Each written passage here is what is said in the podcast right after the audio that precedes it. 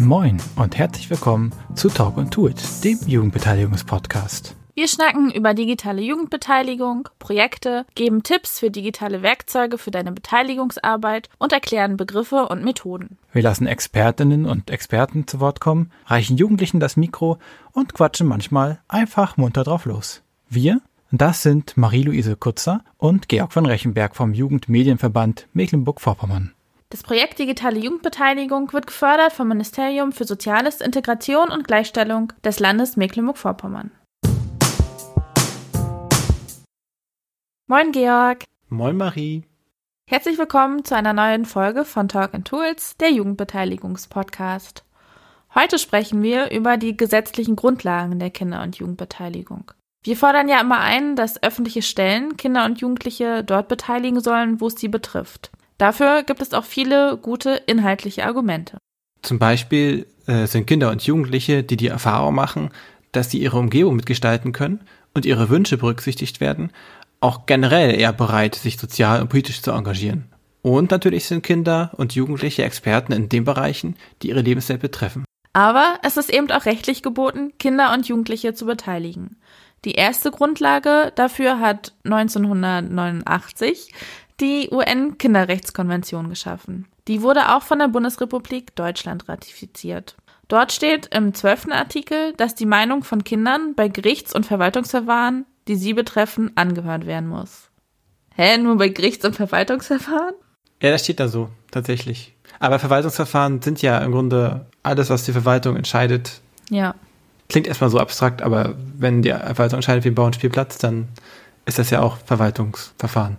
Ja. Außerdem gab es 1990 eine Änderung im Paragraph 8 des 8. Sozialgesetzbuches. Der legt nämlich fest, dass Kinder und Jugendliche an allen Entscheidungen der Jugendhilfe, die sie betreffen, zu beteiligen sind. Und Kinder und Jugendliche sollen über ihre Rechte in Verwaltungs- und Gerichtsverfahren hingewiesen werden.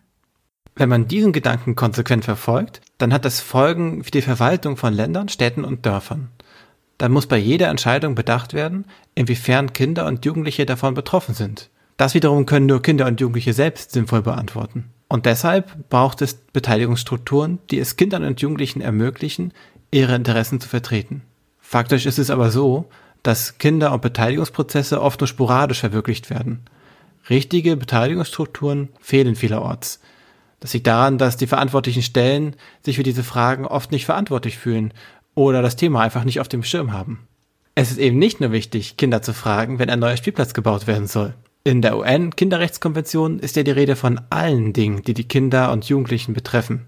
Kinder und Jugendliche sollten also auch dort mitbestimmen können, wenn zum Beispiel ein Verkehrskonzept erarbeitet wird. Im Baugesetzbuch ist die Beteiligung von Bürgern bei Baumaßnahmen auch vorgeschrieben. Also sollten hier auch Kinder und Jugendliche mitsprechen können. Es gibt deshalb Bestrebungen, auf allen Ebenen Gesetze zu erlassen, die die Beteiligung von Kindern und Jugendlichen vorschreiben, damit MitarbeiterInnen in der Verwaltung dieser Aufgabe auch wirklich nachkommen. In vielen Bundesländern wurde das bereits umgesetzt. Nur vier Bundesländer haben noch gar kein Gesetz dazu beschlossen. Eins davon ist Mecklenburg-Vorpommern. Die weitreichsten Gesetze gibt es in Hamburg, Schleswig-Holstein, Baden-Württemberg und Brandenburg. Dort haben wir eine Mussregelung für die Gewährleistung der Kinder- und Jugendbeteiligung. Und auch im aktuellen Koalitionsvertrag von CDU und SPD ist die Stärkung der Teilhabe von jungen Menschen auf Bundesebene geplant. Das läuft gerade unter dem Motto Kinderrechte ins Grundgesetz. Wir haben letztes Jahr im Podcast mit vielen Kinder- und Jugendparlamenten gesprochen und von ihnen auch gehört, dass sie sich ein Beteiligungsgesetz in MV wünschen. Bei uns in MV versuchen die Jugendverbände gerade dafür zu sorgen, dass die Kinder- und Jugendbeteiligung in der Kommunalverfassung verbindlich verankert wird. Dazu gibt es auch schon Forderungen vom Landesjugendring und wenn alles gut geht, könnte das in der neuen Legislaturperiode ab Herbst 2021 kommen. Wenn ihr bei diesem Thema auf dem Laufenden bleiben wollt, dann abonniert doch einfach den Newsletter vom Landesjugendring oder folgt uns auf Instagram. Wollt ihr einen Überblick über die Gesetze, die in der Jugendbeteiligung eine Rolle spielen?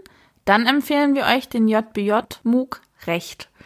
In diesem Online-Kurs von Jugendbeteiligen jetzt zusammen mit der Hochschule Esslingen erfahrt ihr in vier Lektionen Wissenswertes über Kinderrechte, Beteiligung in Landesgesetzen, Nutzungs- und Persönlichkeitsrechte sowie den Datenschutz. Der Kurs steht euch als Selbstlernangebot zur Verfügung und wir verlinken ihn euch auch wieder in den Shownotes. Das war ein schneller Einblick ins Thema der gesetzlichen Grundlagen für die Kinder- und Jugendbeteiligung.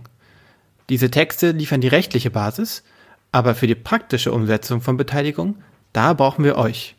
Damit das gut klappt, geben wir euch in unserem Podcast viele Tipps und Tool-Empfehlungen. Vielen Dank fürs Zuhören. Und wenn euch auch diese Podcast-Folge gefallen hat, dann empfehlt den Podcast gerne weiter, abonniert uns und schreibt uns eine nette Bewertung, Kommentar oder Nachricht.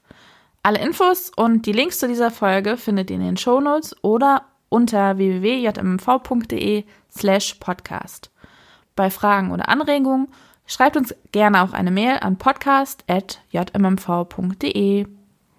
Dankeschön und bis zum nächsten Mal. Tschüss.